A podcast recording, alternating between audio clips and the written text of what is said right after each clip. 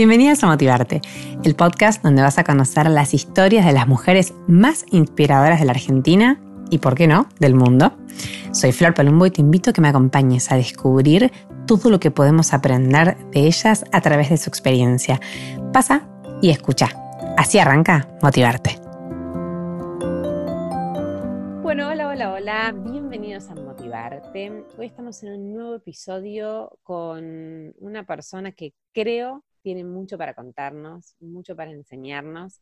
Em, una persona cordobesa, ya se van a dar cuenta porque su tonada es este, indiscutible.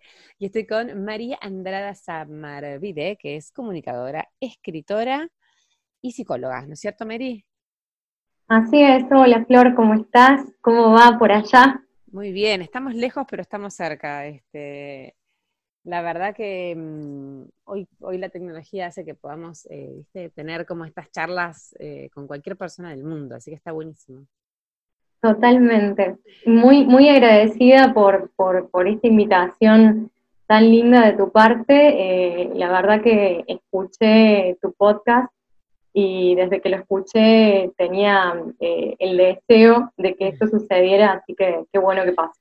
Bueno, muchas gracias. Eh, yo creo que siempre digo que este, este es un espacio de inspiración y de contagio de energía y yo creo y estoy segura que con todo lo que, lo que viviste, con todo lo que aprendiste en estos años, nos vas a, nos vas a transmitir todo eso. Pero no, no quiero hablar yo. Yo siempre arranco con una pregunta como para que la persona que está del otro lado sepa y conozca. Eh, con quién estamos hablando. Así que voy a arrancar por el principio antes de que me empieces a contar tu historia y quiero que me digas quién es Mary, porque así me dijiste que te dicen, no te vamos a decir Mary. de una, de una, de una. Eh, bueno, como vos dijiste, eh, soy cordobesa, que la tonada es algo que nos acompaña desde la cuna. Como para hasta darse cuenta. No, no se puede negar absolutamente, por más que uno le ponga fonobiología o lo que sea, ahí está y está bueno porque, bueno, lo, llevamos en el corazón también, a la impresión de nuestra identidad cordobesa. Y, y bueno, lo, demás es como toda una, una construcción, ¿no? Creo que somos seres en constante transformación eh, y que las experiencias nos van modificando siempre.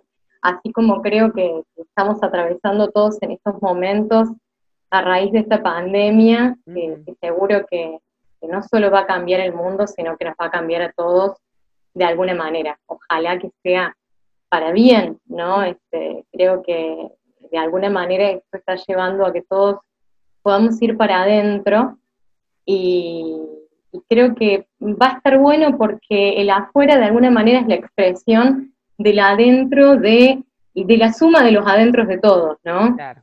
Entonces, eh, creo que si, por ejemplo, podemos reflexionar que, no estábamos cuidando nuestro entorno, que no estábamos cuidando la naturaleza, por ahí podemos modificarlo de manera positiva y empezar a ser más conscientes al respecto. Así que eso me parece que va a estar bueno. En, en relación a mí, ¿quién es Mary? Mary es una persona que de pequeña siempre tuvo mucha inquietud por comunicar eh, por expresar cosas. Eh, no sabía eh, a su inicio que podían llegar a tener un impacto en, los demás, de, ser útiles o de ser ayuda. Al principio a mí solamente me despertaba inquietud jugar con las letras y empecé a escribir poesía de muy chiquita.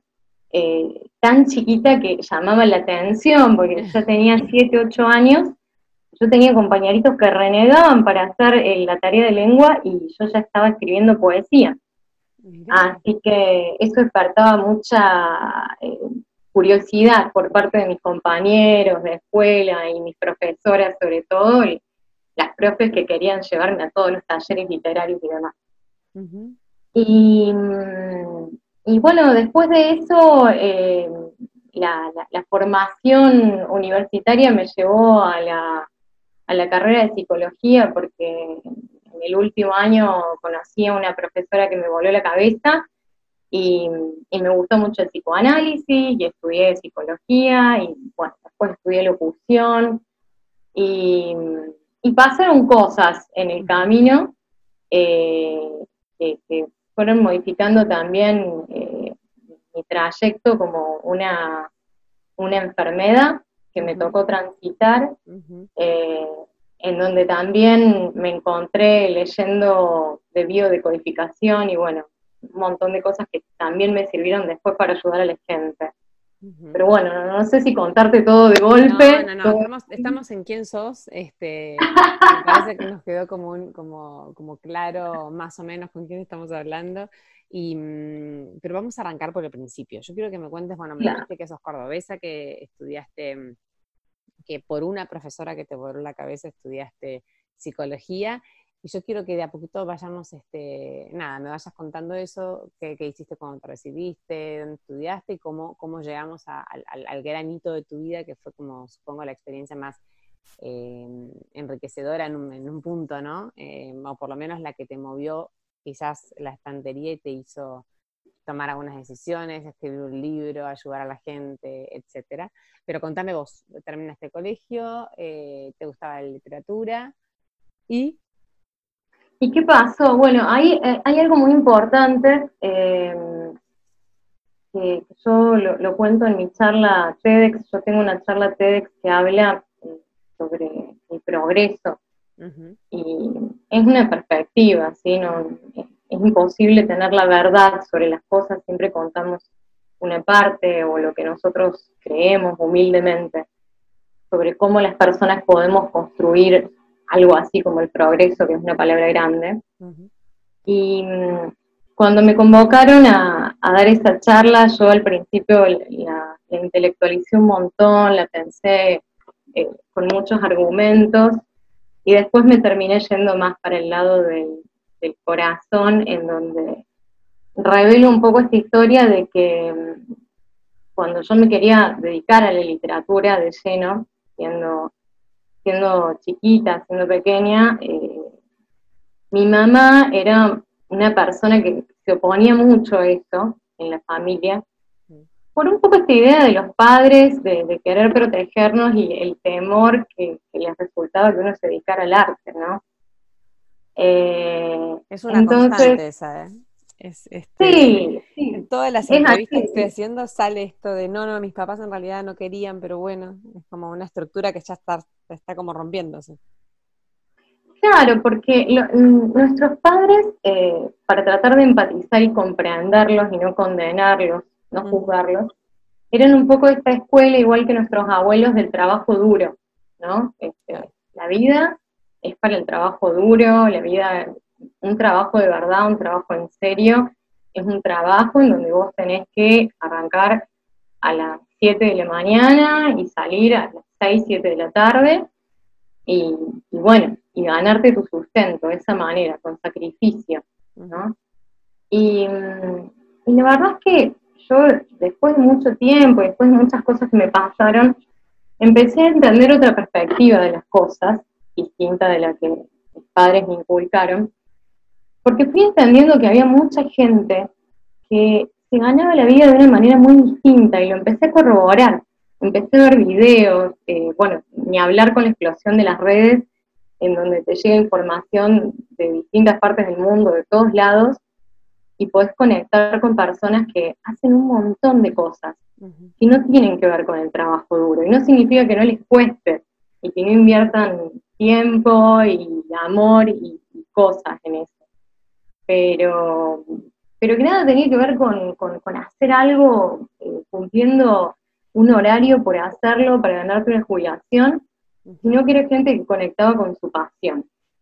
Entonces, eh, yo sentí en, mi charla TEDx que tenía que decir eso, y, le di un mensaje a mi vieja. En medio de la charla me paré y di un mensaje. Empecé a hablarle a la gente, les conté la historia, de una niña que se había postergado, que después se creció, que después se enfermó, que frente a esa enfermedad encontró un propósito que ya tenía, pero que lo había procrastinado, que era que en medio de esa enfermedad, lo que la sostuvo así como una balsa en el océano, fue escribir.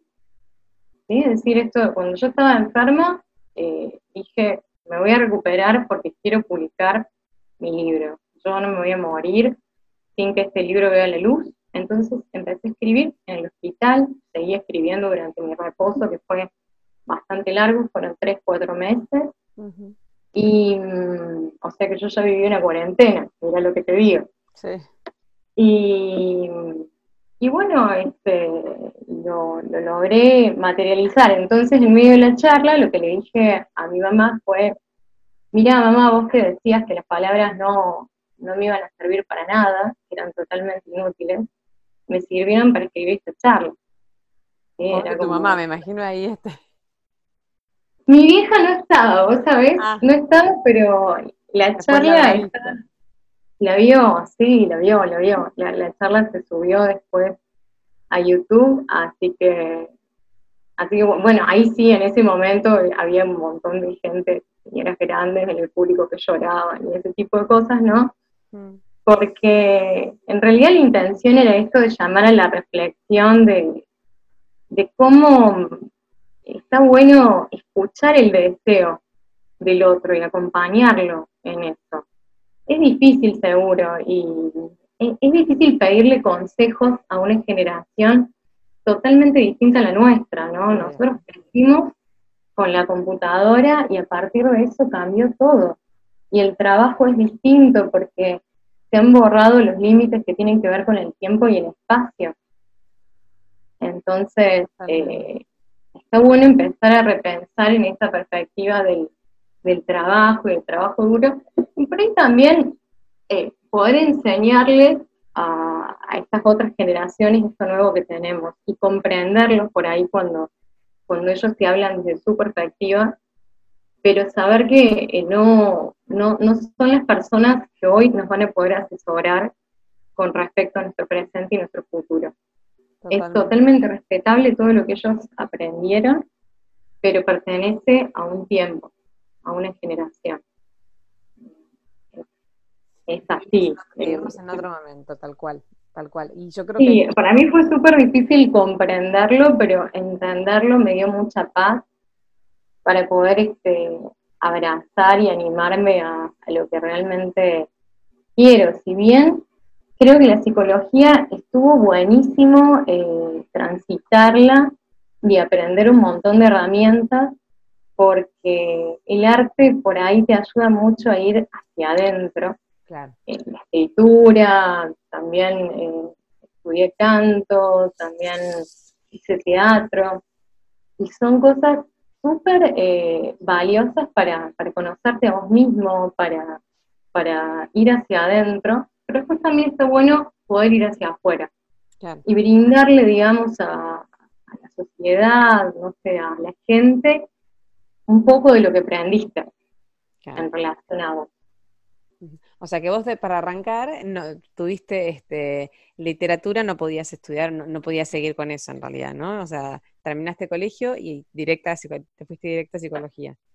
Sí, que al final, más tradicional, más aceptada digamos, ¿no? Pero que al final, o sea, si te pones a pensar la psicología, no, tampoco era una abogacía ni una medicina, me las arreglé para tratar de las carreras sociales que a mí me gustaban entrar, no sé, lo más parecía a la medicina que por ahí conformaba la familia, pero después me terminé dedicando a la psicología social, o sea, lo, menos redituable que tenés en la, en la psicología. Claro, ¿viste? Porque lo mío era siempre como hacia ahí, ¿viste? Hacia el tema de, la sensibilidad social, este, el arte, y bueno, todo lo que parecía que no tenía una, una utilidad y un pragmatismo, pero que hoy vemos en, las redes una explosión de lo que tiene que ver con el arte, con la literatura, un montón de gente exitosa en, en este rubro, que les va muy bien. Y, bueno, eso te hace ver que, que es posible, que bueno, que hoy las cosas son de otro modo. Está bueno, está bueno también que otras cosas que tradicionalmente no tuvieron un valor, hoy lo tengan. Y es, el, es el cambio que estamos viviendo, ¿no? O sea, hoy, hoy puede ser, y quizás años anteriores o décadas anteriores era como más complejo, pero creo que, que con el mundo tecnológico de hoy la situación cambió totalmente. Sí, totalmente. Es como más fácil dar a conocer lo que uno hace, creo. Eh, me parece que en ese sentido los artistas antes eh, la tenían mucho más difícil. Sí. Y, y bueno, y también había otra concepción de lo que eran las habilidades, como esto surgió después de las inteligencias múltiples, en donde antes ser inteligente era que vos fueras bueno en matemática, en lógica, y el resto de las disciplinas era como que, tuvieras una, inteligencia musical o, del lenguaje o en, en, otro rubro no era como algo valorado, digamos era la lógica, la matemática, no mucho más. Entonces está bueno que hoy seamos un poco más abiertos al respecto y receptivos y que bueno, que la gente valore otro tipo de, cosas. Creo que eso es algo súper bueno. haga lo que quiera, ¿no? Haga lo que le gusta, no lo que le dijeron que le iba a dar plata o con lo que le dijeron que tenía que hacer, sino como decís vos, que siga su deseo. Totalmente, totalmente. Y además esto de que eh, abramos el espectro también a, que me parece que está viniendo como todo un cambio de paradigma, eh, no solamente en las formas de trabajo, sino en las formas de vincularnos, en esto de, lo que estamos eh, valorando hoy, que no es lo que valorábamos antes. Me parece que se viene como una etapa eh, de, de más conexión. Parecía que estábamos conectados los seres humanos, pero en realidad estábamos muy relacionados a través de la tecnología, pero quizás eso no es conexión, quizás faltaba conexión, pero que hay, hay mucha gente trabajando en ese sentido de que, de que los seres humanos empecemos a, valorar el espectro de las emociones, que nos demos cuenta que además de seres racionales somos seres de la emoción y, que bueno, que, que aprendamos a conectar, que aprendamos a hablar en ese lenguaje. Por ahí se, se ha puesto muy de moda hablar de inteligencia emocional, educación emocional, pero, pero la verdad es que hay, hay muy poca práctica al respecto. Estaría buenísimo que aprendamos mucho de eso en, la escuela o, bueno, o a través de, las tecnologías, como sea, como tenga lugar, pero creo que eso ayudaría a que, a que haya menos violencia y, y bueno, a que los seres humanos podamos relacionarnos de, de manera distinta. Creo que estaría buenísimo y me parece que vamos en esa dirección. Yo creo que en ese sentido tengo el optimismo o la fe o como quieras llamarle de que los seres humanos estamos evolucionando en este camino. Sí, ojalá, ojalá. Bueno, para, no nos vayamos por las ramas, vamos, volvamos, volvamos al punto para, entonces, bueno, me decías contando... Yo, Flor, soy muy anti, soy muy expansiva, así que por favor vos, devolverme al, para que no se la verdad que es súper interesante y en realidad coincido, porque aparte es algo que nos atraviesa nuestra generación, ¿no? También, que somos como un poco para mí la generación bisagra entre, entre lo, otro y lo que viene. Em, pero bueno, seguí contándome de, tu historia, de bueno, de que, de que te recibiste en psicología y... Bueno, vos sabés que eh, cuando tenemos que volver tenemos que hablar necesariamente de este tema de la, enfermedad porque fue lo que motivó a que yo me decidiera a publicar este libro y escribirlo. Si bien venía escribiendo, eh, yo era una persona bastante retraída, bastante tímida. Eh, de hecho, no, me animaba a hacer un montón de cosas. Eh, tenía un mundo interno bastante grande, pero la verdad es que no me animaba a mostrarlo, a ponerme, La verdad que me daba mucha, mucha vergüenza, mucha timidez todo eso. Y pienso que es algo que nos pasa en general en los seres humanos porque tendemos a creer que tenemos mucho tiempo, que estamos como manejando nuestra nave y que tenemos pleno control de nuestra vida. Y eso no es real. Eso no es real, nada más que no, no llegamos a entender la, la ilusión que nos gobierna de creernos dueños de esa vida hasta que nos pasa algo. Eh, yo tenía 28 años y me enteré así de un plumazo que tenía un tumor en el páncreas. Qué chica aparte. Muy chica, muy chica y además eh, era como algo que yo no, no, no, no, realmente fue como un shock cuando me lo dijeron. Yo fui por, por otra cosa, el médico había tenido una infección urinaria, que es algo muy común en las mujeres, y cuando me estaban haciendo una ecografía, de repente lo veo al ecógrafo que estaba así como demorando y demorando y demorando, y me ponía de un lado, del otro, qué sé yo, estaba ahí como viendo. Y bueno, en una de esas dejó el aparato a un lado y me dijo, vení, sentate un segundito, te voy a mandar a que te vea un médico de guardia porque, porque vi algo extraño, me dice, mm. este, no te asustes, divino el médico. No, no eh, Sí, tienen una pedagogía. Los médicos necesitan un poquito de pedagogía emocional. Algunos sí, ¿no? Algunos sí. Todo, todo mi amor hacia ellos, todo mi amor hacia ellos y ahora... Más que nunca, sí, pero... ¿Cómo?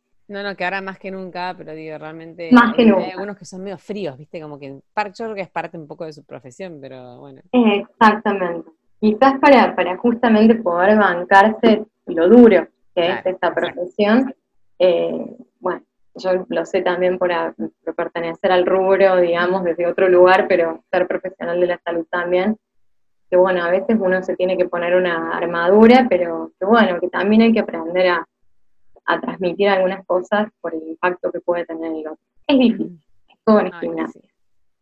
Eh, y bueno, y ahí me mandó a hablar con un médico, tenía la sospecha de que el tumor estuviera en el riñón, y después me mandaron a hacer otros estudios complementarios y ahí averigué esto de que, estaba en el páncreas. Lo cual a mí me asustaba un montón, primero porque sabía que era un órgano muy importante, eh, sabía que no era un órgano trasplantable, y, este, y bueno, era un tumor, ¿viste? Cuando vos decís tumor, empezás a pensar en cosas súper catastróficas, buscas en internet qué es lo peor que podemos hacer las personas, pero lo hacemos, más con nuestros chicos. Más eh, fuerte que nosotras, ¿viste? Claro. Total, o sea, yo me metí a YouTube, me dijeron no busques en internet, lo primero que hice fue buscar en internet y bueno, vi un montón de cosas feas. Eh, lo, llamé a un amigo mío, a, mi mejor amigo, eh, Mateo, para que me acompañara en un momento a hacer unos estudios. No le quería decir nada a mi familia, porque dije, hasta que yo no sepa 100% que esto es algo serio, no los quiero preocupar en vano. Y bueno, cuando, cuando llegó el momento en donde ya estaba confirmado que era un tumor, que me tenía que operar y demás, mi amigo me dijo, mirá, esto lo tenés que hablar, o sea, porque ya como que estaba siendo pensado para, para él, digamos. Y, bueno, yo le, dije a mi familia, consultamos con varios cirujanos, como para ver, porque yo al principio no quería saber nada con operarme, me quería ir a hacer yoga a San Marcos, cualquier cosa. Eh, ¿Vos tenías San Marcos opción o no? Eh, o Sea, la opción que te habían dado los médicos era eh, tenés que operarte y, te lo sacaban por completo y, no tenías que hacer quimio, nada. No, no, es así. Lo que pasa es que un tumor en el páncreas, a mí, a mí me costó entender la situación porque no conocía a nadie, a ninguna persona que pudiera levantar el teléfono y decir, tuviste, la verdad que no es algo, me dijeron los médicos, no es algo que no le haya pasado a nadie, los médicos que me operaron, operaron a un montón de personas de esto, pero sí era poco común para alguien de mi edad. Eso fue lo que me dijeron. Aparte es como que yo lo tengo asociado a, una, a un el páncreas con un tumor como algo bastante de los tumores más complicados, quizás, ¿no? Totalmente, totalmente. Pero gracias a Dios, en mi caso fue benigno, así que yo no tuve que hacer nada de eso, ni quimio, ni, ningún tipo de, tratamiento eh, que se aplica en el cáncer. Yo no tuve cáncer. El problema fue que hasta que yo eh, supe que eso no era cáncer, pasó mucho tiempo porque el páncreas es un órgano que por la ubicación que tiene no se puede realizar una biopsia.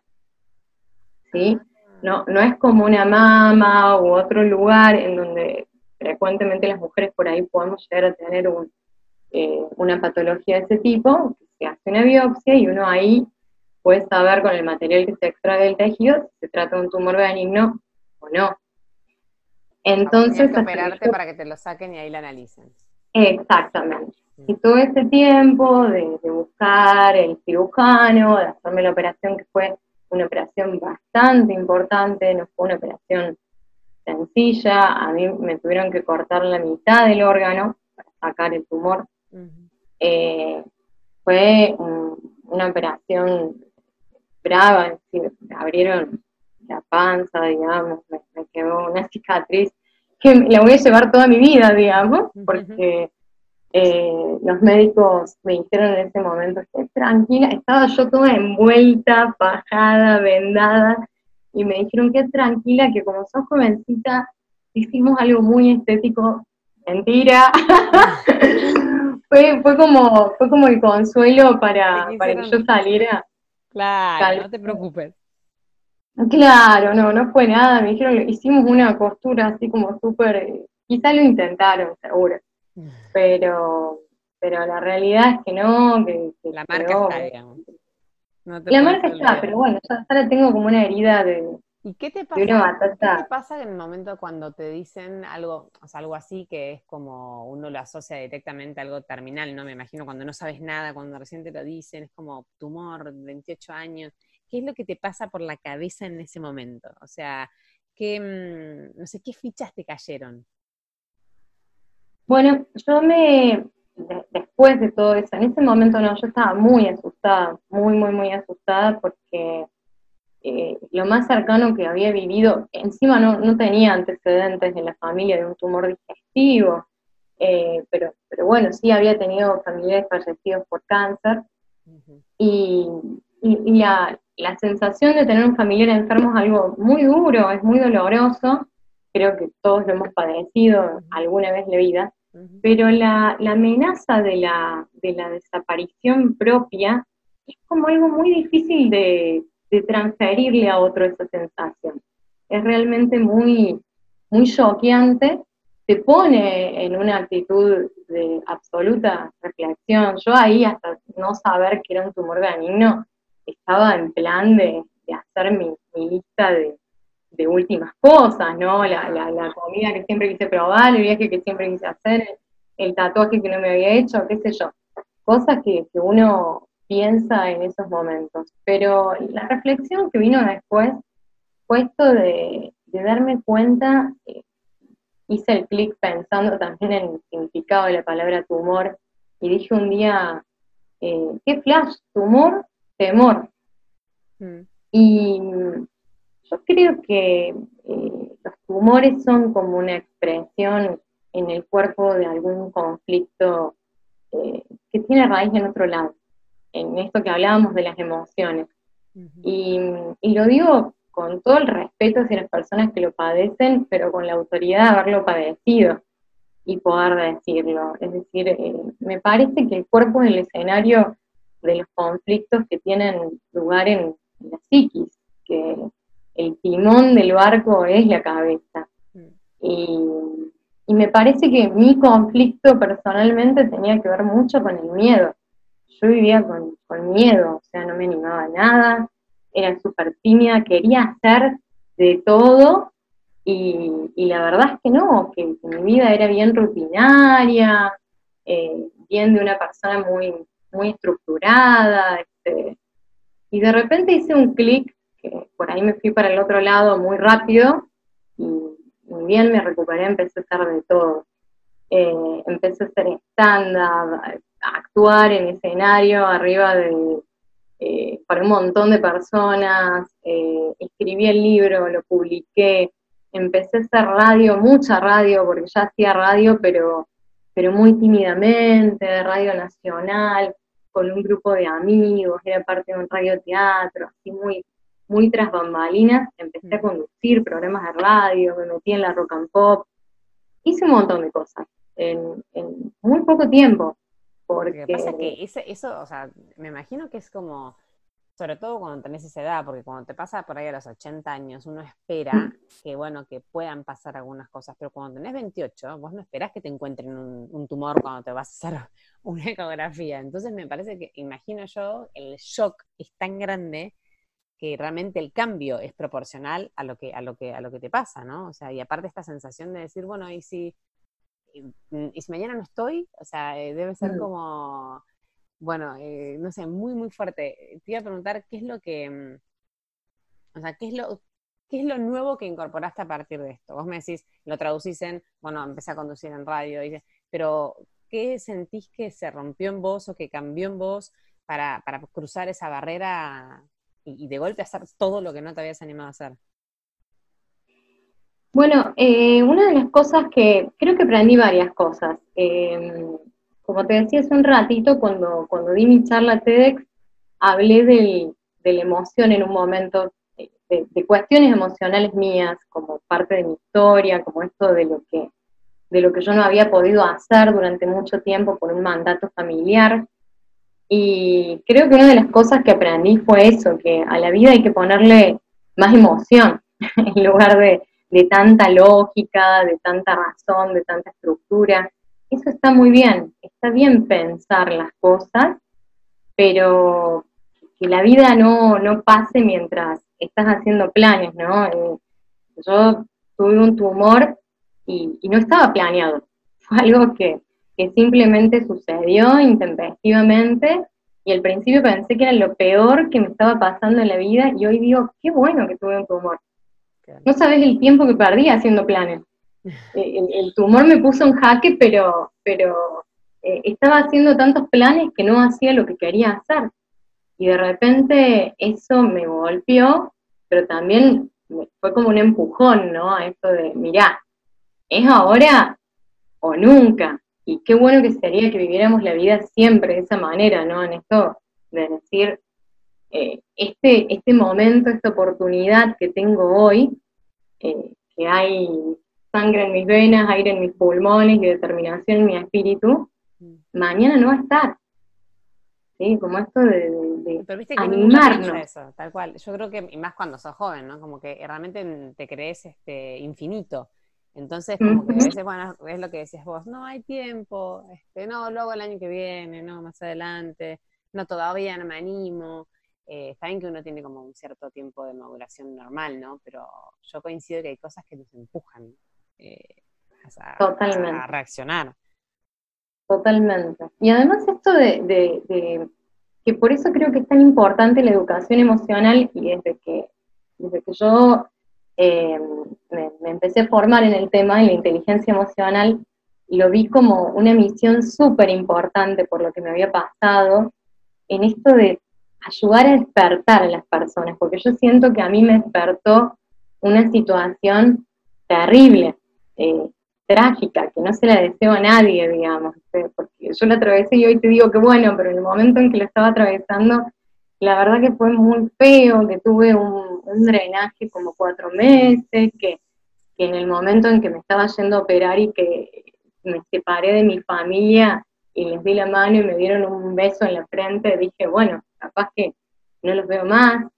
Son situaciones eh, que me parece que uno puede, yo creo en esto y, y lo podemos conversar con los médicos y quizás con algunos lleguemos a un punto de acuerdo y con otros no, eh, yo no soy una reduccionista que cree que todo pasa solamente en la mente eh, y que no pasa nada en el cuerpo, pero creo que hay una, hay una conexión y lo que te dije hace un rato, que la cabeza manda, que el cuerpo va a hacer y va a escenificar los conflictos y vamos a enfermar, pero que si nosotros estamos bien en, nuestras emociones, en orden, eh, en nuestra cabeza, va a estar todo bien, vamos a tener muchísimas menos posibilidades de enfermarnos, aunque estemos expuestos a la enfermedad, ¿sí? Podemos desarrollar una inmunidad, ahí empieza la salud, ¿no? Entonces, em, me parece muy importante ayudar a despertar a la gente del tema de que el miedo, si bien en un grado es importante porque nos previene de situaciones, nos ayuda a ser cautos, eh, en exceso eh, es muy malo porque te paraliza y evita que, vivas un montón de cosas positivas, buenas, que te ayudan a crecer, eh, a transformarte. Entonces, la importancia del equilibrio. Yo creo que otra cosa muy buena que me dejó toda esta experiencia es que no es ni nada, ni, ser inerte en esta vida, que, que, no tenga un sentido nuestro paso, ni, actuar de una manera absolutamente eh, estructurada, ser robots o, no, no conectar con nada, pero tampoco es hacerlo todo y de golpe y rápido, porque a mí me pasó esto por, por el miedo de lo que me había sucedido, quizás quise hacer un montón de cosas y eso tampoco está bueno, es paso a paso, es el equilibrio. Un extremo, tal cual. Y Mary, ¿qué aprendió tu familia de esto? O sea, ¿cómo, cómo ves que eh, este shock repercutió en ellos y que, también, si, generó lo mismo que generó en vos, ¿no? Como un poco el despertar o, el, bajar un poco la guardia, no sé, ¿qué, pasó alrededor?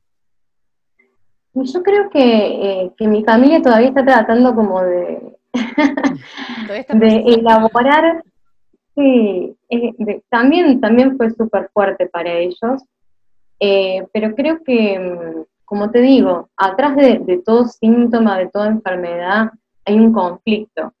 Y por ahí hay, en grupos familiares, hay una persona a la que le toca, por decirlo de alguna manera, o porque es más sensible, o no sé, eh, son distintos casos, eh, encarnar este conflicto, ¿no? Entonces yo creo que para mi familia fue mucho más fuerte, eh, si bien fue fuerte lo de la enfermedad y se preocuparon y, me ayudaron y me acompañaron y yo estoy súper agradecida, creo que fue más fuerte todo lo que escribí en el libro. Esas palabras fueron, que eso también es parte de lo que aprendí, lo importante que es decir, lo importante que es expresar las angustias, eh, los enojos, eh, todo, todo lo que, lo que tenemos ahí que, que por ahí cuesta sacarlo, es importante elaborarlo adecuadamente y a su momento. Pero si no pudimos hacerlo en el momento, en algún momento hay que hacerlo, digamos, hay, hay que sacarlo para que no sea energía que quede atascada y que nos enferme tiene, claro, tiene sus consecuencias. Exactamente.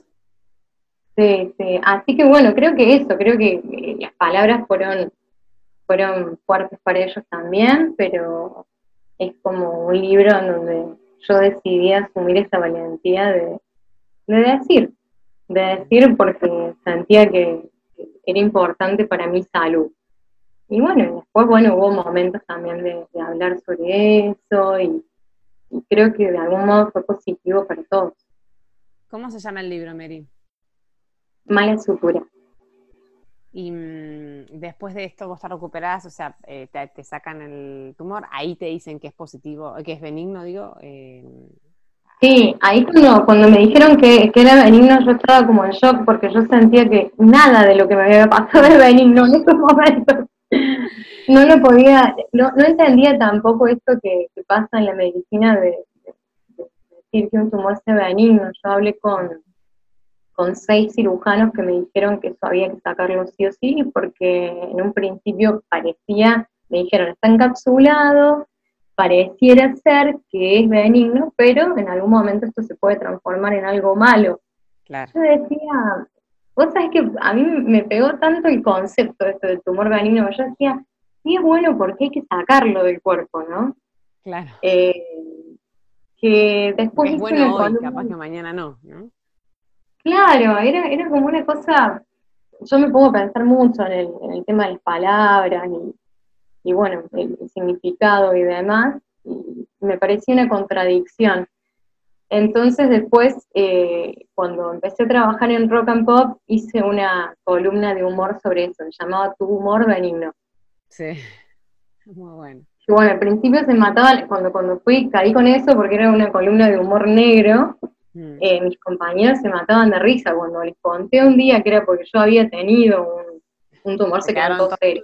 ya no hacían más bromas, yo decía, no chicos, pero es el ríase.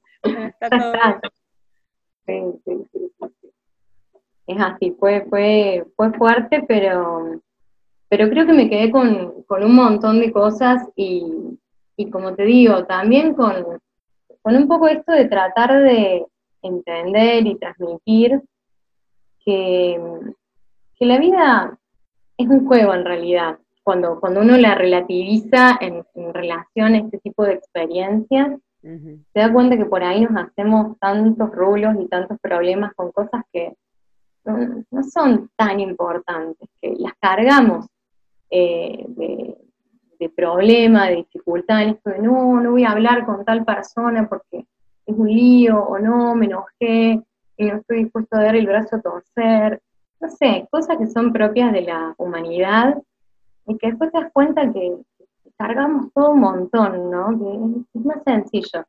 pero totalmente, pero viste que a veces decís, ¿por qué tiene que pasar algo así para que uno caiga en la cuenta o, se, o realmente tome dimensión de, estas cosas. O sea, como, ¿por qué tenemos que esperar que pase algo? Por eso está bueno que vos, que viste esta experiencia, puedas como hacer como esta evangelización de, che, no esperemos a que nos pase algo así.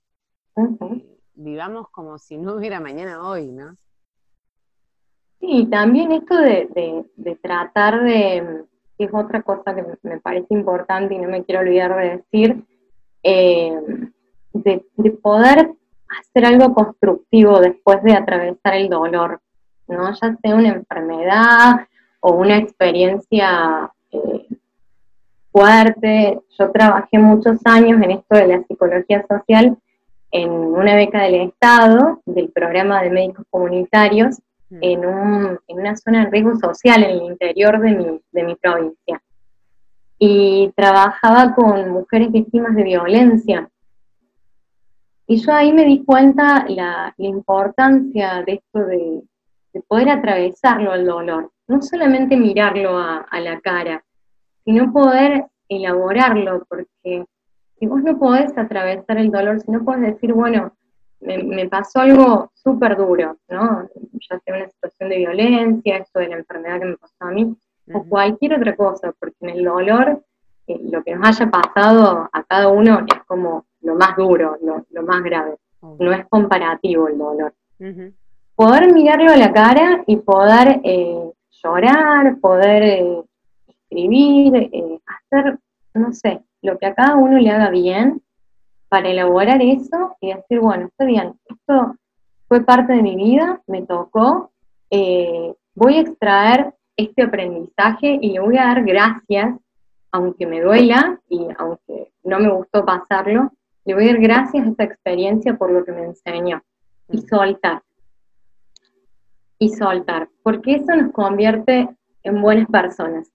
Eso nos convierte en personas que pueden a partir de eso transformar el lugar donde viven, eh, la comunidad donde viven, y, e incluso enseñar eso que aprendimos a los otros, para prevenirlos, para ayudarlos, para, nada, despertarlos y, también ponerlos sobre aviso de estas cosas.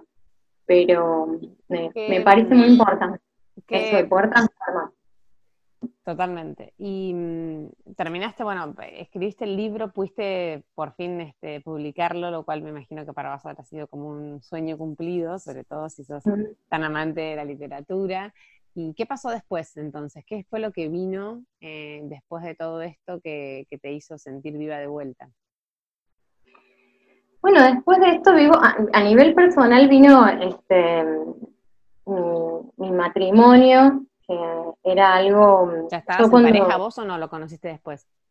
Yo cuando, cuando, yo este libro también lo escribí a partir de una ruptura de una relación que tuve, que también pienso que puede haber tenido, con, todo que tenido que ver con todo lo que, lo que me pasó. Este, yo estaba en pareja y tengo una ruptura, eh, bueno, y ahí escribo mi libro. Y la verdad es que eh, después de, mucho tiempo de relación, estuve mucho tiempo como, como buscando esto de, poder eh, tener una estabilidad afectiva, era algo que a mí me, me costaba mucho. Eh, y bueno, al, conocer a mi, a mi pareja actual, a, mi marido, eh, lo logré y yo lo veo como un, como un logro más de, todo esto que conquisté con la inteligencia emocional, por así decirlo, que era algo, una búsqueda en, la que estaba y, que no solo encontré esto de hacerme cargo de, de mi deseo, sino poder este, realmente salir de mí misma. Creo que, creo que eso nos invita también este tiempo del coronavirus, de la pandemia, a que nos podamos mirar y ver hasta qué punto hemos, hemos salido de nosotros mismos. Eh, creo que el, narcisismo es una enfermedad súper grave que, es hasta social, digamos, nos puede haber atravesado todos en algún momento de la vida, eh, pero, pero veo así como que la sociedad está como en crisis con eso, en crisis también en esto de poder conectar con el otro y de hacer parejas, digamos, con mucho individualismo. Creo que está bueno que las mujeres podamos ser independientes, pero también está bueno que podamos conectar con otro. Y, para mí fue, fue resolverme de una manera muy importante poder este, tener una pareja después de lo que me pasó, digamos. Creo que en, el momento en donde yo terminé mi relación, yo, yo decidí terminarla y fue más que nada por, una situación de, falta de madurez, digamos, porque mi pareja me, había propuesto una relación más estable, de hecho me había propuesto casamiento. Y, y, bueno, la verdad que yo no, no, lo elegí en ese momento. Viste, porque había algo eh, mejor. No, en realidad yo creo que no lo, no lo elegí porque no, me, elegí a mí en ese momento de una manera narcisista, como te digo, no, mm. no estaba preparada para, para recibir amor.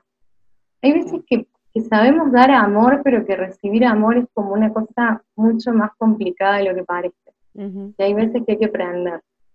Eh, y bueno, y para mí fue, fueron muchos cambios a nivel personal después de, no, no solo del libro, después de lo que me pasó eh, a nivel salud, mm. digamos, esto de, de, ponerme a pensar qué era lo que yo estaba haciendo, quién, quién era, qué estaba haciendo con mi vida, digamos. Yo pensaba que estaba dando un, un montón en ese momento porque ya trabajaba en una zona de riesgo social, trabajaba un montón de horas, era una buena trabajadora, consideraba que era una buena hija, bueno, todo esto del, cumplir y del deber. Del deber ser, claro.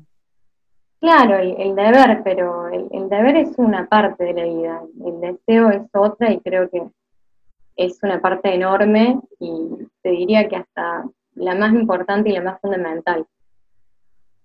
Totalmente, es el motor.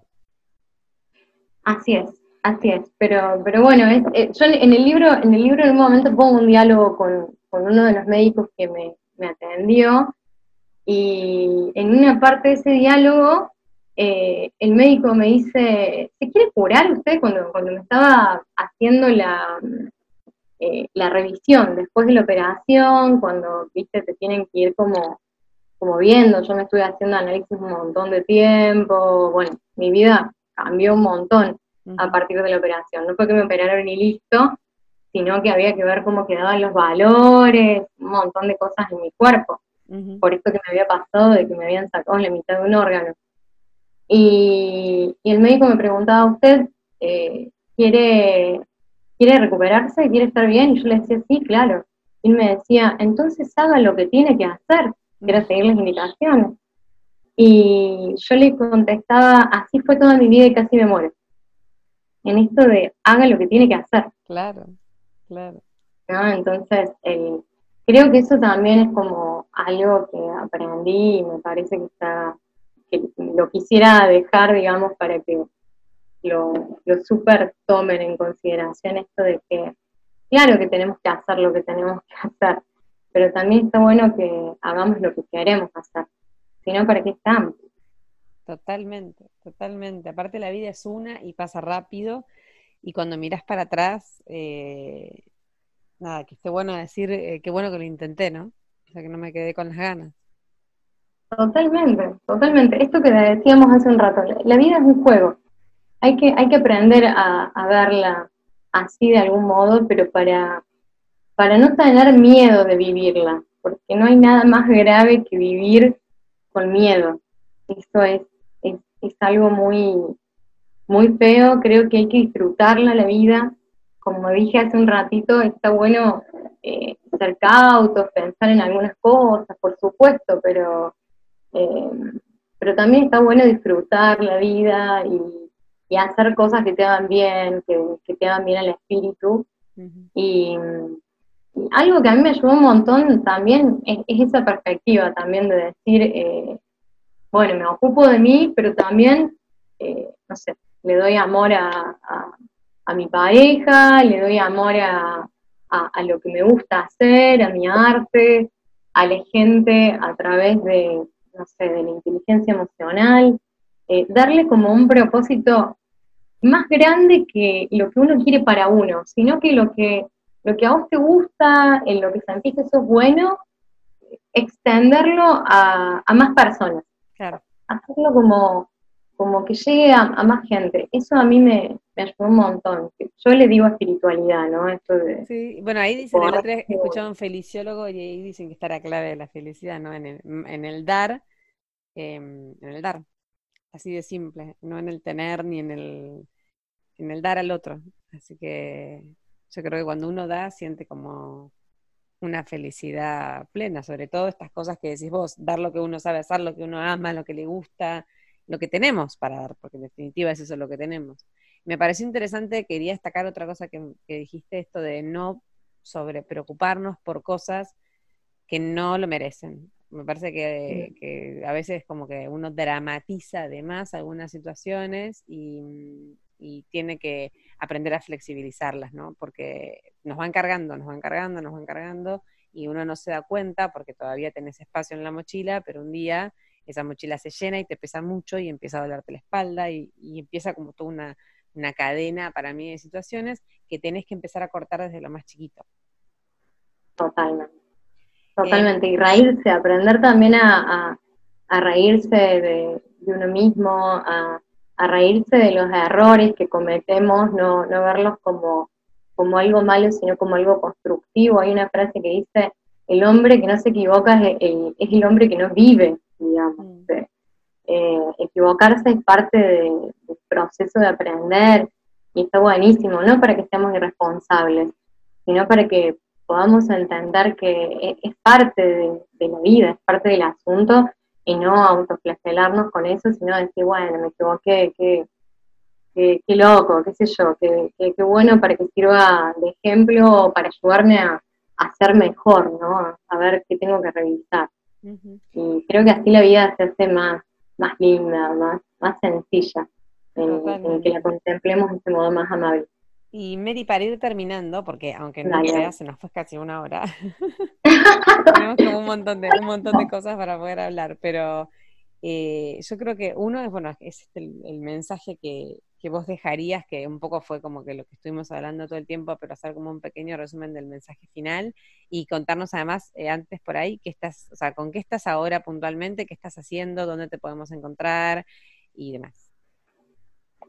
Bueno, yo estoy haciendo ahora un programa de radio que se llama Emprendedores en Acción, eh, que bueno, la, la idea es ayudar a emprendedores a, bueno, a, brindar un poco a partir de, su testimonio herramientas que ayuden a la gente a emprender o bueno, a, poder solucionar problemas en sus emprendimientos. Y, bueno, y también me dedico a todo lo que tiene que ver con la asesoría y la mentoría en, en desarrollo personal y en inteligencia emocional. Me pueden encontrar en Instagram como mary.más esto es con Z al final. Y si no, bueno, mi mail es mariandradasamardide.gmail.com. Yo lo pongo todo esto después en la página, en Heroína Dale, buenísimo. Y nos falta la, la reflexión final para cerrar. Ah, la reflexión final, perdón, perdón. Eh, bueno, la reflexión final creo que, que es esta, que, que no, no esperen hasta tener un, un problema grande para despertar, sino que busquen cosas que los ayuden a despertar ahora, lo que sea, no sé, meditar, em, hacer arte, eh, por, más que por ahí la gente tiene como este, este rollo de decir, no, yo no tengo habilidades artísticas, ¿para qué voy a hacer arte? No importa, no, no, no hay que, no hay que saber, no hay que ser un, un pintor increíble para ponerte a garabatear, todos lo sabemos hacer desde chiquitos, es como algo instintivo. Eh, lo mismo escribir. Yo creo que este, por ejemplo, es un momento muy importante para que nos pongamos a hacer cosas que no hicimos nunca, para que nos animemos. Eh, estamos encerrados en casa, tenemos un montón de tiempo, por más que estemos haciendo otras cosas, seguro, pero tenemos como un tiempo extra eh, y no, no podemos salir, entonces, bueno, nos animemos a entrar, nos animemos a, adentrarnos en nuestras profundidades y no, tengamos miedo, eh, exploremos y, juguemos y con lo que salga transformemos el mundo. Perfecto, me encantó, me encantó, realmente creo que hay como muchísimas cosas que, dijiste que son muy importantes para revisar, muy importantes, y, y, sobre todo, como decimos, con la autoridad de haber pasado algo que realmente te transforma de pies a cabeza, ¿no? Así que gracias, gracias por tu tiempo, gracias por este espacio y mm, bueno, estaremos en contacto. Yo voy a dejar todas las, todas las, las, las, las direcciones y la página y todo para que te puedan ubicar. Vos estás físicamente en Córdoba. Sí, estoy en Córdoba Capital. Y, ah, y no dije, bueno, eso después lo van a ver en mis redes, que próximamente estoy por sacar un libro de micro relatos que se llama El Salto. Ah, mira. ¿Para cuándo más o menos? Y vamos a ver, viste que la cuarentena. Vamos a ver, coronavirus. Cuando, cuando se levante la cuarentena, o si no, bueno, vamos a inventar algo, vamos a inventar algo para que, para que lo puedan tener. Ok, bueno, muchísimas gracias, María. Gracias a vos, Flor, por favor. Eh, la verdad que me encantó eh, la entrevista y compartir este espacio. Eh, bueno, muy agradecida con que existan estos espacios para que las personas podamos este, contar nuestras experiencias y que, bueno, si eso sirve a otro, ya, es, ya es un montón. Muchísimo mejor. Buenísimo. Gracias y a ustedes nos vemos en el próximo episodio de